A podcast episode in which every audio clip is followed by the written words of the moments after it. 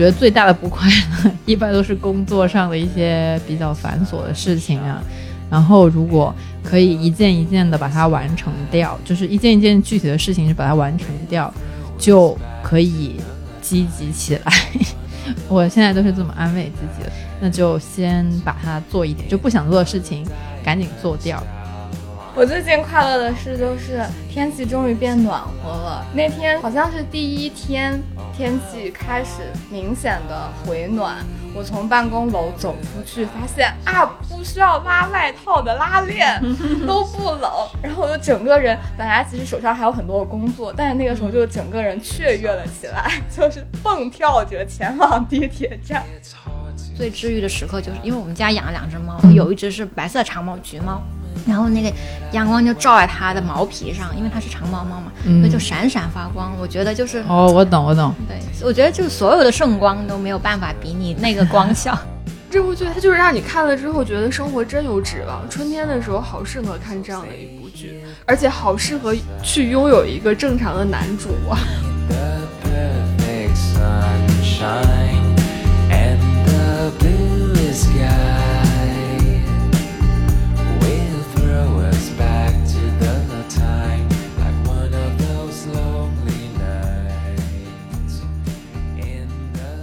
Hello，大家好，欢迎收听没理想编辑部，我是林兰，我是思珍，我是阿紫，我是小七。我本来想补充一句 什么？你补充一下谁是思珍吧。对，其实就是真儿啦，但是他比较发音不友好，没有人会在意这个问题，大部分的人根本分不出来我们四个。对对对，到现在还有人分不出来。哦，这其实到现在大部分人还分不出来我跟嘉瑞，我也分不出来啊。对对，连阿紫也分不出来，所以也没有关系。这是一个 nobody cares 的点。对对对，所以也不知道大家在听什么，但也介绍只是出于礼貌。对对对，也算是一个口头禅一样的东西，就不说就有点好像缺了点啥，反正也不是很在乎大家分不分得清楚。天哪，这简直就是一个摆烂的一期，这个态度好像不太端正哈。但是因为比较特殊的是，我们的编辑部里面的大佬们，像我们的猫爷，还有嘉瑞啊，然后还有呃嘉俊呐，他们都各自 繁忙，所以就只剩下四个留守的小对对对，就是剩下四个留守的小编辑。我们今天就来聊一下春天好东西分享大会。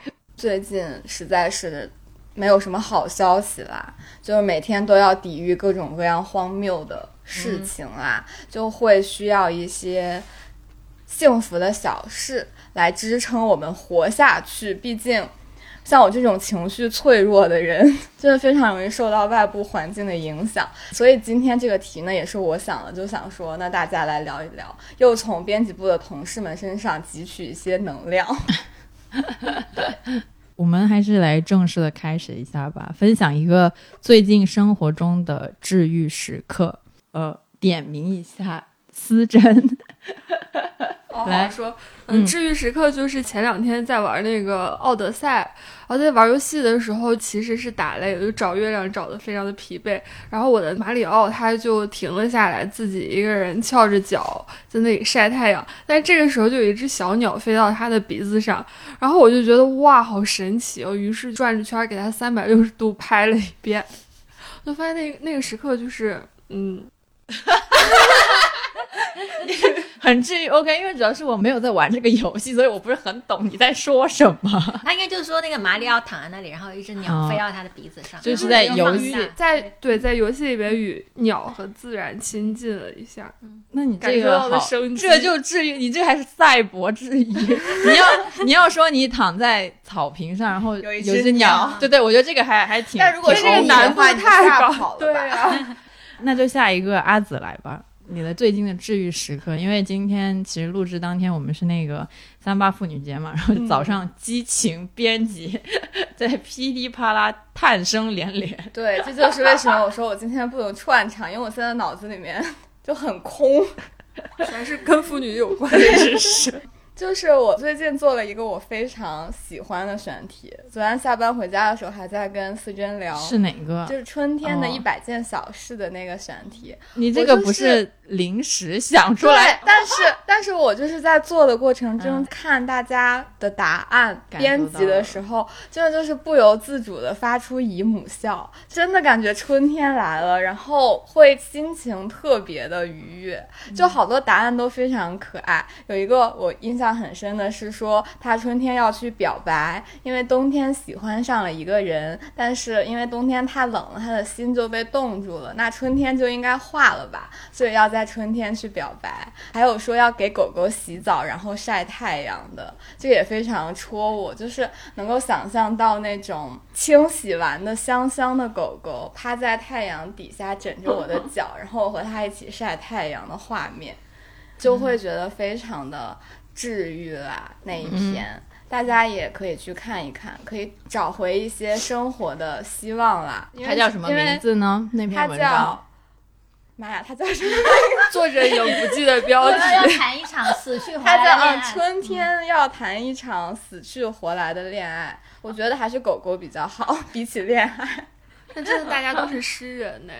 嗯，春天来了可能会比较有诗意一点吧。小鸡有什么想分享的吗？嗯，那个我因为最近不小心。过年时脚扭伤，所以我的活动范围 基本上仅限在家里。嗯，然后我最治愈的就是这几天早上，因为现在春天来了，那个阳光的那个射的角度还有时间都比以前更温暖一点。嗯，然后最治愈的时刻就是因为我们家养了两只猫，有一只是白色长毛橘猫。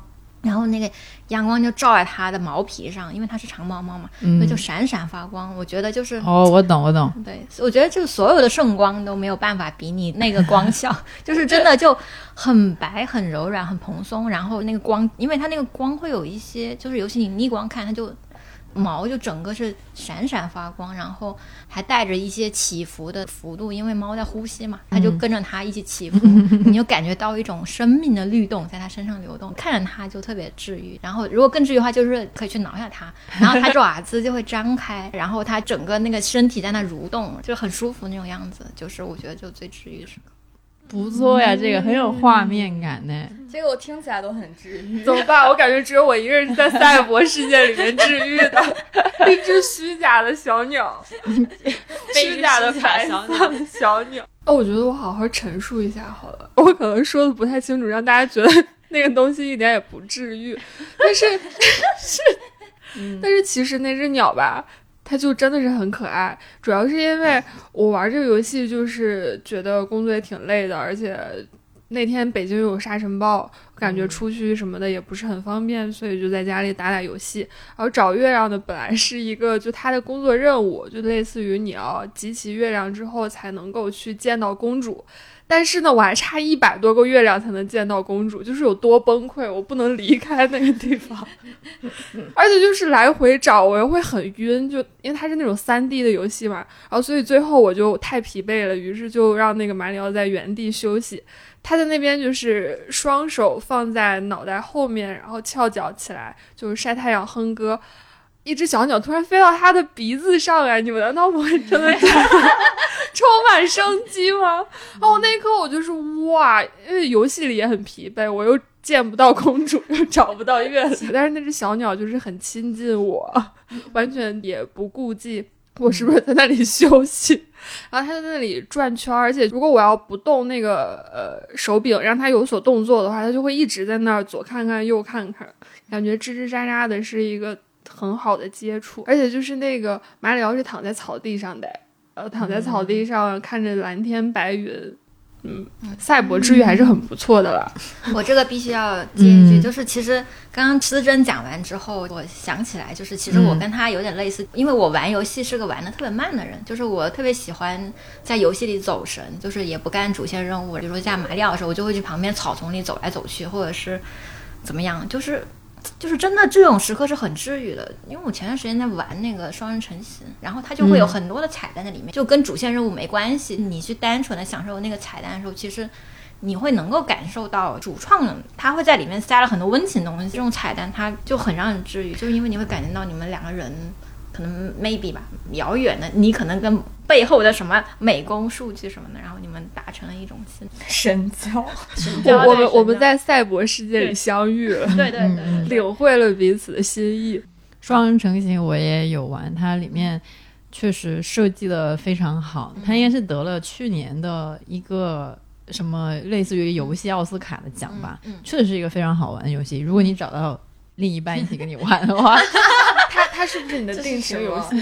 是的，可以就是他的定情游戏。但是但是我跟我的家属是玩了大半年才把它通关，因为后来玩到一半就没有再玩，然后过了很久才重新拾起它，然后把它通关。玩到一半就开始谈恋爱。一开始本来就不是为了玩游戏呀。是为了玩游戏的好吗？我在玩那个游戏之前根本不会用手柄，很难，真的很难。但那个游戏确实挺好玩的，而且是难易度适中，里面还有很多很好玩的小彩蛋，是非常适合离婚冷静期的游戏。真的太好笑了，因为它设定就是一对呃要离婚的夫妻。那你们最近有做过什么让你们开心的事吗？快乐的事？我就不点名了，自己自觉的回答。我最近是真的认真在实践断舍离这件事情。嗯，就是扔东西什么的嘛。对，因为我你刚刚也讲了嘛，就是我最近都在家里，所以那就正好看着家里就开始扔东西。哎，其实主要是因为那天有几个朋友来看我，然后他们就讨论说我家。东西太多了，不方便行走。后来我们那天就是拉了一个群，然后就叫断舍离小组，就开始扔。对，然后就只有其实只有几个人，但是就是每天任务其实很简单，就只要你扔一个就算。那可能比如说最开始我就扔，比如说可能一包过期的零食，然后就是慢慢扔下去，然后就是还挺快乐的。那现在扔了多少呢？现在扔到什么阶段？它是一个几天了，就或者是它这个物品是会随着日子的过去，然后越扔越大，或者越扔越多吗？会，就是可能我一开始只是。嗯因为我很多东西它都藏在柜子里了，没有什么，就是你又看不见它，你就不想去，你就忘了吗？对，忘了。嗯、然后其实会导致一个很严重问题，就是你会忘记那个事情，然后你就会越买越多，但是你其实是有的，然后变成恶性循环。所以我现在就把它反而变成一个正向循环，就是比如说我就强迫自己，呃，现在已经变成你稍微主动一点驱动力了。就比如说我可能看柜子里面有什么东西，我就会回想起我有哪些东西，嗯，有哪些该要的，哪些该扔的，就把该扔的扔了。然后它有一个比较正向循环，是我现在买东西之前，我就会非常认真去回想我到底有没有必要这件东西。然后我又强迫我自己想到一个画面，就是说当我不得不扔掉它的时候，我是是不是痛心？对，就是我买回来要扔掉它。所以现在就、哦、一个是说会稍微变理智了很多，嗯，然后还有一个是。确实就是整个家里少了很多东西，然后它变得整洁很多。因为真的就是收纳的要义就是东西要少，确实是越扔越多。然后比如现在食物扔了一大批，过期的一些美妆护肤品又扔了一大批，就整个其实第一是心理负担会减少很多，第二是其实会变得很快乐。因为其实一般一边扔的时候，我一边会有一点点小算盘在计算，比如说，嗯、比如说我可能扔了这个五十块钱的过期的护肤品，但是比如说如果不小心用了它，我烂脸的话，我可能要花 三千块钱去治脸。对，然后还要去医院，嗯、而且。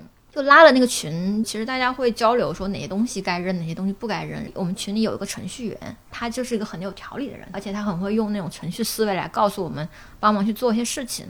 那比如说，他就给我们分享一些很好用的插件，因为我们有一个习惯是，尤其在赛博空间里嘛，你可能会收藏很多在那个收藏夹里，但是你永远不会打开它。嗯，所以他就告诉我们说用哪些东西，就是你会发现说用哪些东西呢？对，就这我我可以把那个工具分享给你们。哦、好物分享，对，哦，这已经好物分享。你看完之后，你会发现说有那些收藏东西，有些东西是你已经知道了，没有必要去看的东西；嗯，有些东西它已经过时了，没有必要再用了。然后有些东西是你已经内化到你身体里，然后有些可能是你真正需要的，但是你其实没有那么重要的心理负担，它需要那么多时间看完，它很快就能看完了。所以像这样，就是相当于我从不管是说从呃现实，还有家居，还有到这种赛博空间都开始断舍离，就是感觉是个挺正向的。嗯，是会有一种清空心灵的感觉吗？对，对还在等是什么东西呢？我现在觉得我的网盘也需要清一清。我现在念出来叫做马后再看患者福音，叫 B Note B B E A Note，是马后再看患者。对，我的豆瓣都是养马场，就收藏夹里养马场，收藏夹里就是一个马有一个马。嗯。那主要是因为有很多是养鱼场吗？是养马场，因为每一个人都会说一句马，然后就转走了。养马。我是想要断舍离一下我的 帆布包跟我的衣服，因为真的有很多。但是我每次想要买的时候，我会又会忍不住，因为他们不算特别贵嘛。我也不是买那种什么三四五六百的，其实都是小于这个数。所以我每次想买的时候，我就都买了，就有点难，导致我现在有很多衣服跟很多的帆布袋，但是让我扔掉的帆布袋呢 又很心痛。但是有很多呢，其实已经用的非常的少。那你我也挺困扰的，那比如说你拿帆布袋去做装东西的袋子，就在家里，就是但我又不舍得，因为他们有的七八十块。他是一个帆布袋都不舍得过安检的人，对对对对对对对，我是不会把我的帆布袋放在地上的。我也是。哦对对对，我只有我只有一个书包是可以过安检和过呃，或者是放在地上，它是一个黑色的书包，也用了很多年。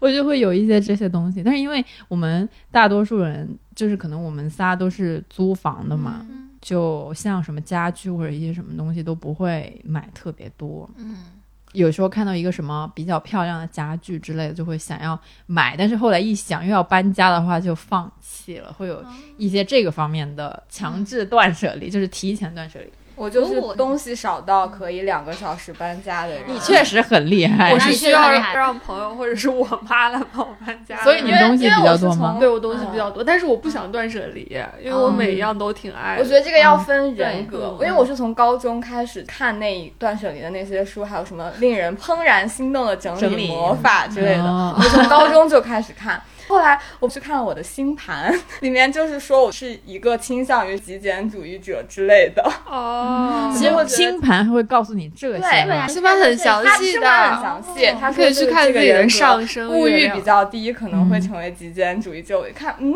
果然是哦，我是一个 物欲超深的人。其实我觉得断舍离就是你觉得到那时候开始就开始就好了，就没有必要嗯逼迫自己。对对我觉得真的。嗯，自然。嗯等到你搬家搬烦了的时候，你就会看。但我想一想，我会，我确实会定期扔一些东西，但是我好像最需要扔的衣服却没有扔。我断舍离开始其实就是捐了一箱衣服出去，就嗯捐到一个小学里。然后他那个小学比较好的是，他会给你一些返图，然后他会定期开那种爱心超市，就是把很多那种爱心人士捐的衣服挂那里，然后、呃让小孩自己去选。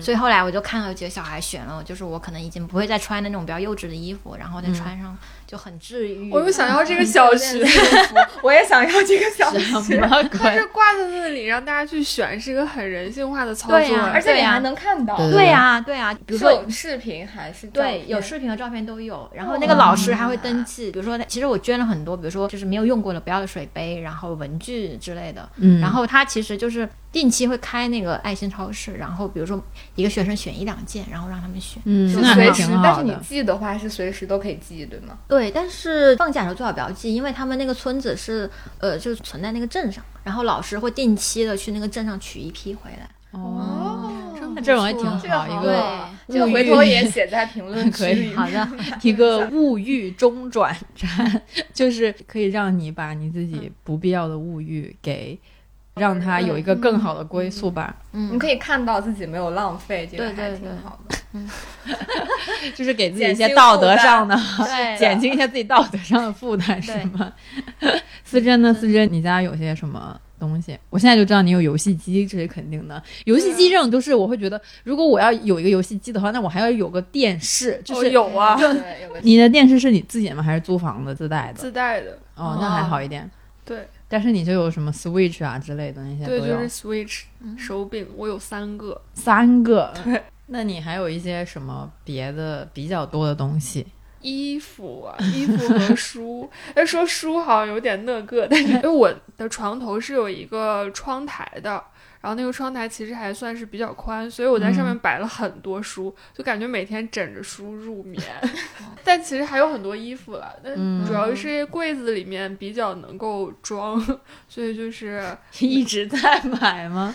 对一直一也不算是一直人怎么可能不买衣服？对，是我每个月甚至有一个买衣服的 quota，就是大概哦几百块钱吧。有时候上个月没有花够那个钱，然后我说，哎，那这个月是不是能多多买买一件。然后我的衣服就是这样越来越多，但是现在我得停止这个行为。但是我买衣服是很纠结的那种人，就是我嗯会要很难才能遇到一件自己喜欢的衣服，那你在这种情况下还有很多衣服，也是挺厉害的。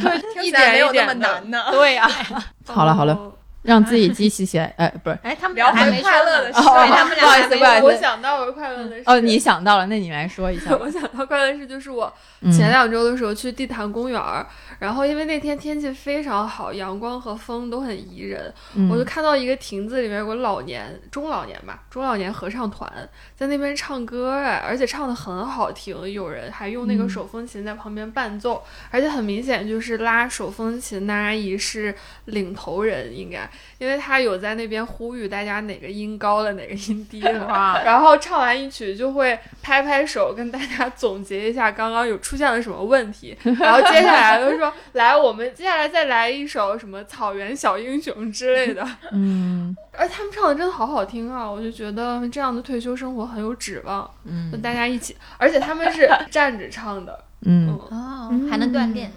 对，站着唱。那些大爷，你说他们没有参与吧，倒是也很认真的在唱，那就是唱完了之后又羞涩的。互 不互不观望，互不相看，反正就是相看，背着手走开。认识的吗？难道？应该是认识认识的，因为他们那个小亭子上还有一个石头桌子，然后上面放着一些吃的和水。嗯，可是周围因为有很多人专门坐在旁边的那个亭子里面听，所以就好像在听一场免费的演唱会一样。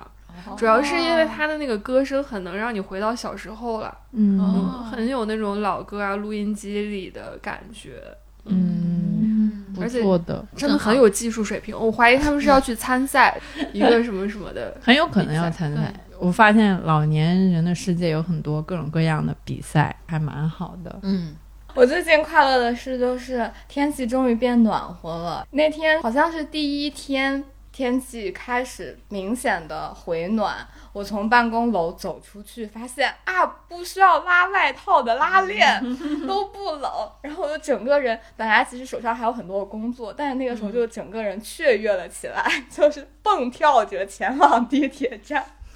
而且天气暖了之后，我现在通勤都不怎么听播客，我都在听歌。那就是很开心，每天都开开心心的上班，开开心心。所以你是不开心，的时候才听播客吗？就是在开心的时候，人不想要摄取任何知识，哦我就想要听音乐，然后感受一下生活，感受快乐，不想要听一些让我觉得沉重的东西了。嗯，哦，挺好的。很好。我也是，只要那天是晴天的话，我就会比较的快乐。嗯，我的心情也非常受天气的影响。如果是阴天的话，就很明显的比较平平。但是阴天唯一让我快乐就是我在家里，我还没说阴天没有土防晒，对对对。哦，但但是阴天也要涂防晒，还是有紫外线，强行不不然会长 斑。对，非常的那个什么，就是为了皮肤，不一定是因为要变白还是什么，为了保护皮肤，就挺应该涂防晒的。下一题来分享一下让自己积极起来的方法。要不你先说。嗯，诶，我这个还倒真的是可以，我先说诶，因为之前有看到说周轶君说，对，这不是我的，是周轶君小君君好像说过，应该是在圆桌派吧。他说焦虑的对立面是具体，我觉得讲的还挺好的。我觉得最大的不快乐一般都是工作上的一些比较繁琐的事情啊。然后，如果可以一件一件的把它完成掉，就是一件一件具体的事情就把它完成掉，就可以积极起来。我现在都是这么安慰自己的，那就先把它做一点，就不想做的事情赶紧做掉。这个是那个什么，那个动漫叫啥？冰果，对对对，冰果那个男主角，他信奉一个叫节能主义的这么一个东西吧。节能主义呢，就是不想做的事情赶紧把它做掉。下一句我忘了，大概就是这个意思。对，所以就是不想做的事情赶紧把它做掉，然后一件一件的做，然后就会那个事情就会过去了。这个是我一点点让自己积极起来的方法。如果还是不行的话，那就点一杯奶茶喝。真的，真的，真的，真的，就喝一个百香奶清啊什么的，就会快乐许多。对嗯，好喜欢简单主义那个。这可能是最近编辑部奶茶车开车频繁的原因吧。就可能大家都每天都在喝。因为我们非常难得，我们之前是一个奶茶荒漠嘛，应该是在一九年的时候，附近根本没有能喝的奶茶，可能是大概二零年左右才开了个一点点点然后大家都已经可以了，终于有一个叫得上名字的奶茶可以喝。然后最近呢，是附近开了一家喜茶，虽然不是步行距离，但是是配送范围内，就大家都很开心。但是呢，转折又来了，因为那个喜茶他经常中午会休息，就是他不外送，所以呢。我们点不点得到喜茶，就是一个取决于他到底有没有，就是一个博弈行为。对，有时候你在什么十二点零五分你在点单，然后你过一会儿十二点十五分他就打烊了，然后再到他开门的时候就可能到什么四五点左右，他可能就是门店没有那么忙，它才开门嘛。所以喝奶茶这个事情对于我们来说是一个可遇不可求的，也是一个很重要的事情。还需要总结规律。对对对，还需要总结规律，是一个需要斗智斗勇的 事要闻。很准才行啊。对啊，最近编辑部的奶茶车真的还蛮多的耶，不是奶茶车就是咖啡车，看来大家都需要一些饮品来续命。对来续下，让一个工作日可以推进下去吧。不过我最近让我记起来也是类似解决问题的思维，因为有的时候就很习得性无助，什么叫习得性无助呢？就是说面对一堆问题、一堆乱七八糟的难事儿，你就只想瘫着，就只想说看不见我，别烂对，就摆烂，就摆烂你你不要你不要管我这件事情，也不要来找我，我只想瘫着。可是但是他还是会来找你啊。对呀、所以就是每当这个时候，就只能烂一会儿，然后又不得不硬着头皮把一二三四项需要做的事情列下来，然后列下来了之后，你就会发现，哦，原来自己有这么多事情是必须要干的，然后就一点一点硬着头皮去做。有时候 This 你 is life。对，就有时候你会你会很烦躁，你就完全不想要投入，你就在外面烦躁，可是又是要去硬着头皮做，然后这种时候通常你就是硬着头皮去做了一点点，就会发现你不记得自己之前在无助什么了，就是一人自我奴役，你知道吗？什么鬼？因为你你就是开始做它，然后你发现自己做百分之八十的时候，才恍然醒悟，自己一开始是不想做这件事情的，可是他现在已经快要被干完了。嗯，做都做了，对，就是做都做了。哎，我突然想到了一个让我感到快乐的事，哎，就是上周发了我写的那个疼痛难免啊，哎啊，疼痛难免。哎哦，疼痛难干免。人家本来说的是正确的，你干嘛？搞得我都 自我奴役了一下下，以为是难免疼痛。对，疼痛难免，也不是说他写的有多好，但是我感觉那个过程来说还是稍微比以前要顺畅一点点。然后后来呢，我也有看一些别的号写的，我感觉都没有我写的好，哈哈哈，我就觉得快乐，快乐了，我快乐了，我就 OK 了。他，嗯，怎么说呢？我觉得他是一个七十九点八分的文章。之前我很多我都是对自己的写的文章都是觉得可能是个六十分左右的吧，但是它是一个七十九点八文章，我觉得是这样，主要是综合了我的写稿期间的痛苦程度啊，然后还有那个初稿的速度啊，就是各方各面，包括了它的制作过程和最终呈现出来的成品与我自己的期望是差不多的，就是我也没有期望它是一篇惊天动地、沁人心脾的文章，但是它就是还行，我觉得还行，然后也是符合我当初想的预期，然后就觉得在这个过程中，感觉自己好像找到了那么一点点的。手感。嗯，可以这么说吧，这个是一个比较好的说法，或者是 一个比较通俗的说法，就是找到了那么一点点的套路。对对对，所以就对于这个事情还是有一点点的快乐吧，应该是说满意吧。就是我对于在一个限定的时间里面交出了一个还行的东西的这个行为本身的感到了一点点的满意。好，我们继续回刚才的让自己积极起来的方法分享。我会觉得我最近比较大的进步是在这一次很多事情涌来的时候，没有陷入很深的政治性抑郁中。诶，因为我太容易受外界的情绪和能量的影响了。之前的几次，我能够感觉到是一个非常难熬的状态，但这次好像能够比较分清楚自己真实的生活和外面正在发生的你掌控不了的事情之间的差别，或者我大概有有一条界限，就是我保留思考和情感，但与此同时留一点给自己。但其实我也在想，要不要为这个事情感到愧疚？就是在一切都糟透了的时候，你依然在找快乐这件事，会让我觉得那是太嗯犬儒或者是太鸵鸟了吗？可是就是一个无奈的选择，因为真的没有办法。如果不这样子的话，我我个人就会先行崩溃。嗯 所以就是在在此之前，可能还是先把自己顾好吧。哦，具体的操作是少看。嗯对我现在就是有限摄取那些信息，可能强迫自己，那我就看一个小时，一个小时结束之后我就去干别的，我就不再看了。对，分享一个方克成老师，他之前在他的 newsletter 里面讲了，就他讲的其实是关于俄乌战争的一些信息摄入嘛。他就是说，嗯，因为现在呃一旦有战争，就会各种信息大爆发嘛。但是呢，其实我们作为普通一般人，就是也不是什么新闻记者什么的。是没有必要去摄入所有的信息，就我们只需要可能就每，如果你真的是想要关注这场战争发生的事，你就每天可能在固定时间内抽个半小时或一小时，就你自己决定，然后来统一的看一些比较权威的地方发布的东西就好，因为有很多信息就是它在发布了之后可能会。又出来一个新的信息，它就会推翻掉。就如果你是实时不断的去看每一个信息的话，你自己就会很混乱。然后有时候有一些比较大的事情，就比如说什么什么关于核武器还是什么的那些运用，你看了这个东西，你自己是做不了任何事情的。然后你自己又不了解这个事情，就是你看了它。对你唯一的影响就是你会更加焦虑，不知道该怎么办。然后这种东西，就是像这种类型的信息，它又很可能会在接下来的几个小时内可能会被推翻或者怎么怎么样。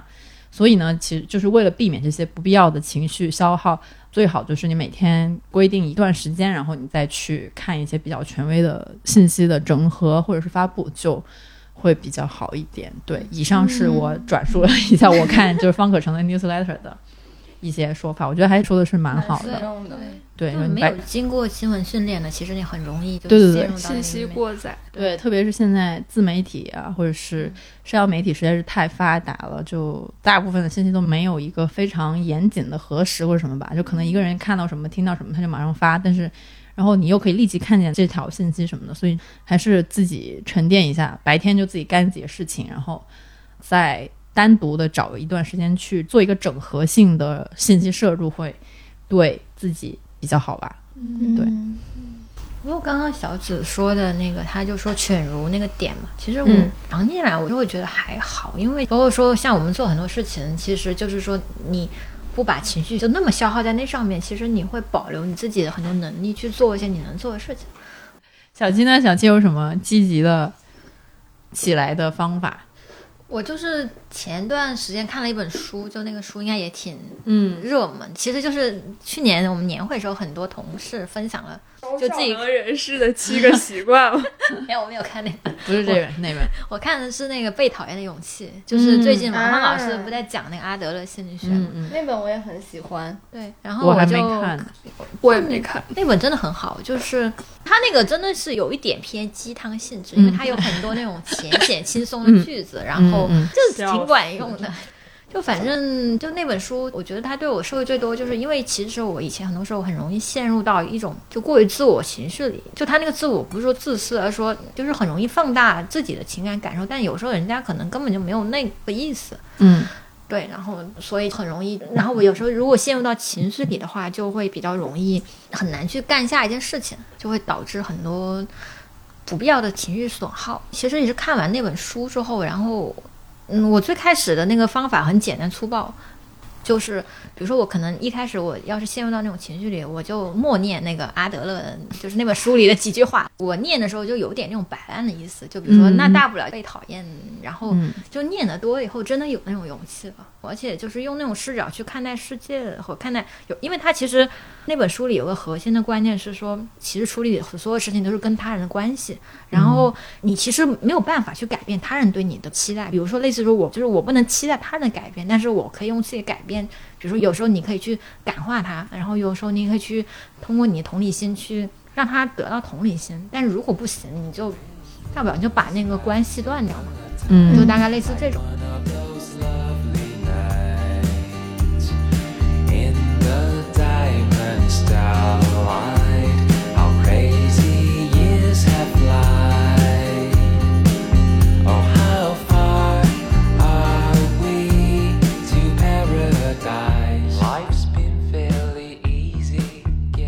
下一个题目是春季好物分享，用过什么非推荐不可的好东西呢？说一个最简单的吧，因为我刚才也说了，我的东西非常少，我就是一个生活的非常粗糙的人，所以我只能推荐那种很实用的生活物品，比如就是我本人一直在用的唇膏，凡士林的那个最普普通通的半透明哦塑料盒子的那个对，要挖。的那个，我觉得那个唇膏就是非常的好用，它就是无色无味。有涂唇膏习惯，其实可以尝试一下那个，嗯，我觉得滋润效果真的很好，修护。这世界上有人是不涂唇膏的吗？我不知道啊，我觉得在北京很那我我觉得我跟你讲，对，在北京。哦，我是因为会习惯涂口红嘛，然后所以嘴唇是容易干的，但是唇膏是没法救我的。就是我曾经涂唇膏，然后还买了那种唇部磨砂膏，嗯然后就会发现对我就效果寥寥，还是土方子最管用。嗯，啥呀？房子是猪油吗？香油，哦哦哦，对，香油用那个嗯棉签轻轻涂一点，哦，真的吗？非常真有效，的吗？对，非常有效。哦然后所以就是很奇怪了，我家涂吗？不是每天，就是感觉唇部 它有太多 有太多皮的时候才会涂蜡，所以就是我家那个、呃桌子下面有一瓶香油，然后我朋友来我家就会看到那瓶香油说这是什么？你专门拿来涂嘴为唇的？为什么会在你的桌子下有一瓶香油？因为很突兀，它周围的物品都是一些纸巾，嗯，嗯哎，那你涂完之后那个死皮就会掉掉是吗？还怎么样？不你就不用管它，你睡一觉就好了。嗯哦，然后早上起来你就会发现嘴唇就还挺好，但真的完全偏方了，就是我妈说的，然后我神就奇的偏方。我在死马当活马医，然后发现哎，那也还好，因为这这个就算它没有效果，也不会伤害到你，还对就是咋样？无毒。对呀，对对对，就是它看起来是一个不会伤害人的，就它顶多就是没有效果，对对对，不会对你造成任何的肉体伤害。对还可以，还可以。而且也不贵。对对对，也不贵。各位听众，如果有什么神奇的、失败了也不会伤害肉体的偏方，也可以在评论区跟我们分享一下。大家可以无聊的话可以试一下。我的好物的话就是口罩吧。其实想了半天要推荐什么好物，但想半天还是口罩，因为春天的话花粉过敏的人会很多嘛，嗯啊，这个时候大家就需要口罩。当然，因为疫情本身就已经在戴口罩了，可它就已经也成了一个时尚单品，成为了你身上的一个固定器官。于是这个时候，你就会发现有很多可以选的品类，有一些卡通的，还有一些就是纯色的，你可以根据它来适配你今天的色调。啊？哦，对，它可以根据这个。我能够 feel 到他为什么是一个物欲很强的人，就是连口罩罩就是一般顶多就是买个白色，买个蓝色的，然后 that's it，然后他还要适配他的他还。我上次实在是我们去药店买口罩，嗯然后他就拿了一包紫色的，他说紫色的可以搭一些衣服呀。救命！所以我想知道现在这有多有多少种口罩颜色和图案。啊，我有很多哎，就是我那你最爱的是哪一款？我现在喜欢白色纯色的，但是它有一些不一样的设计，嗯就是在耳朵那里它是不一样颜色的。OK，就是谁会注意到你的耳朵那儿的？啊，没事，我们化妆装扮就是要给自己看，支持你的就带着选择。开心啊！对对对，OK，支持尊重你的选择。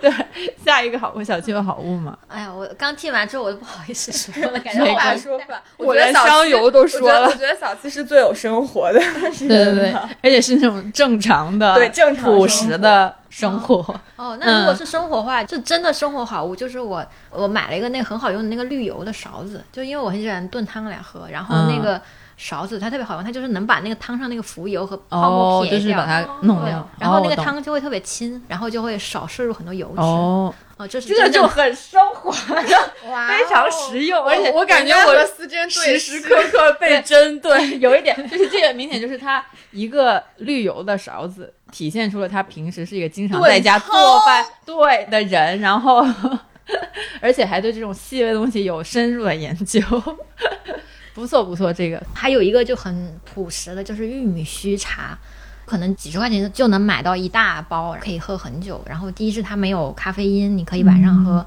它也没有那个像茶和咖啡那种色素，也不用担心，它也没有碳酸，又没有糖，就很适合你晚上想喝点带味道的东西。哦所以里面只有玉米须吗？嗯，对，有一些是玉米须，然后有不同品种，有些是玉米须，有些是炒玉米，它就会有那种很香的那种玉米的味道。好上链接三二一，三二一，如果播放量达到十万，我然后我们们就上链接，然后就没有人想要这个。like nobody cares，挺好的。对啊，就是在都但我有被到时候种草。在到时候在 show notes 里面上链接。OK，而且真的很划算，茶包一包不到五毛钱。哦，可以，好，就是很上链接，上链上链接，上链接，接上链接，上链接。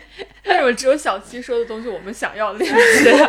反思一下自己。对，我的春日好物就是我自己。在此，我想向这个世界，呃，也不是这个世界，我想向北京出生了或者还没有出生的猫咪们 推荐推荐我自己，因为呢，本人呢就是最近几个月一直在寻求领养一只猫咪，然后呢，我昨天早上还数了一下，我居然几个月里面前前后后都有问过十只猫咪了。因为救助嘛，这个手续比较繁琐，然后呢，也需要对方有的时候呢，是因为救助人觉得我不是那么的靠谱，然后有的时候呢是联系的猫咪它被人抢先一步领走了，还有的时候呢是猫咪突然又得了病，不太适合在这个时候被领走，所以我就是一个非常坎坷的领养路程吧。就是像北京所有即将出生或已经出生的适龄猫咪，最好是脸要圆一点的。发出一个 好物推荐我自己，我觉得我应该还算个好人吧。对，谢谢大家。你不再介绍一下你的情况吗？哦我的情况吗？居住条件，呃，嗯居住条件以呃以封窗，然后客厅还是有点空间给大家跑来跑去的。然后现在是一个无猫家庭，然后你要吃啥，你跟我说，我我给你买了。然后对，这是说给猫听。对对对，咱也不是说一定要品种猫，因为我也不是什么品种人。对，就是只要在这个脸型上，希望你尽量圆一点，可以说是一点个人审美吧。对我们家条件应该也还行啦，所以就差不多是这么个意思。谢谢大家，谢谢所有的在收听 这个博客的猫咪。快帮帮他吧，靠谱救救家他庭求圆脸猫，对对对对对，好了，我说完了，我们工作稳定，没有，我本来想想到那个重金求子，可能好像不太合适。事业上升期，对 超好笑！我之前还跟一位救助人沟通，因为那位救助人觉得我可能会离开北京，然后我就发现我没有办法百分百的说服他说我不会离开北京，因为一个人只要是有手有脚、有自由意志，他就是有可能会离开北京的。但是我没有办法给他一个绝对的理由，告诉他我不会离开北京。然后我就跟他说我在事业上升期，我是真的几年、好几年内不会上升，呃，不是 不会上。说错了，不会离开北京。但是呢，那位领养人阿姨可能就是比较繁忙，就她也没有太看懂我的意思，然后就是这个事儿就不了了之。对，所以就告诉所有在听的猫咪们，本人在事业上升期，所以不会随便的跑来跑去，所以大家可以放心的来来咨询一下什么的。莫名想补充一下五险一金，身体健康。对对对，是这么个概念。下一趴吧，让你笑出声或感到放松的文化消费品分享。那我就接着说下去了。我是最近才得知了一个世纪大烂梗，我可能就是比其他所有人迟了个几十年才知道，因为就是那个日日 Rihanna，她不是叫山东天后嘛，在简中互联网上，然后我就一直不知道这是怎么回事儿。然后有一天我就问了一下我家属，你知道这个是为啥吗？然后他就说，啊，你居然不知道这个世纪大烂梗？我说是什么呢？他说因为潍坊的爱，然后我就笑到瘫地，就是可能狂笑五分钟不止吧，就是是在一个有一点点癫狂的状态，因为我觉得这个方言梗实在是太好笑了。来吧，没有，我现在我没知道了有介绍他的歌名。对哦哦，对对，就是因为日日其中一首代表曲之一是 We Found Love，所以大家说是潍坊的爱。看来小七也是一位 村网通村民呢。对，我是从他那知道的。我们就是我们就二级冲浪，我是前不久才知道这个事情，然后我就是大笑五分钟。整个人泣不成声的程度，我觉得太好笑了。这个，呃，以防万一有其他人跟我一样都不知道这个梗，所以现在就告诉大家，潍坊的爱。下一个，好，下一个烂梗。但我真的很想输出这个烂梗，哎您您说就是您说就是它也是一个谐音梗来的，而且就是也能教会大家学会两门方言。第一门就是山东话，如果大家说出数字一八九三，那么你就学会了山东话的一把旧伞。然后呢，神奇的事情是，如果你说出一把旧伞，那么然后呢？没有。那么你就学会了河南话的一八九三。我觉得你要念出来才更要有感。所以这是一个一箭双雕的烂烂梗 对，就是你同时掌握了河南话和山东话，但是你就再也没有办法了一，个词，对，再也没有办法直视普通话的一八九三和一把就散了。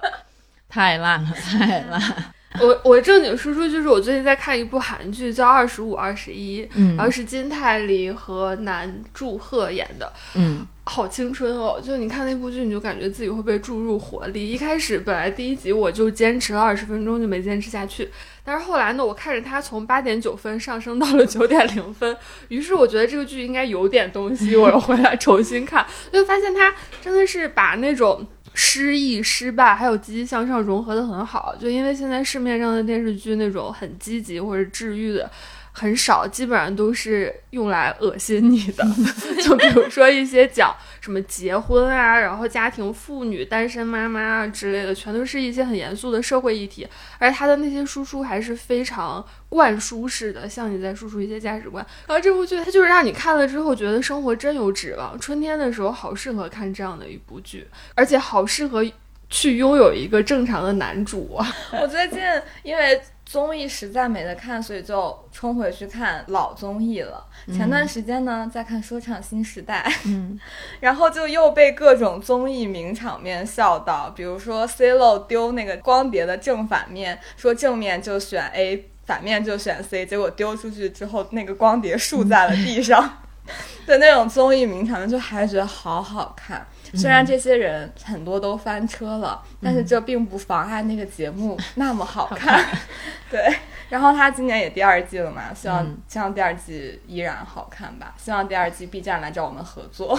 我其实是真的很想去报名的，因为我最近就是有点想要上各种综艺节目的 心，但是我说 rap 吗？对，但是我什么都不会。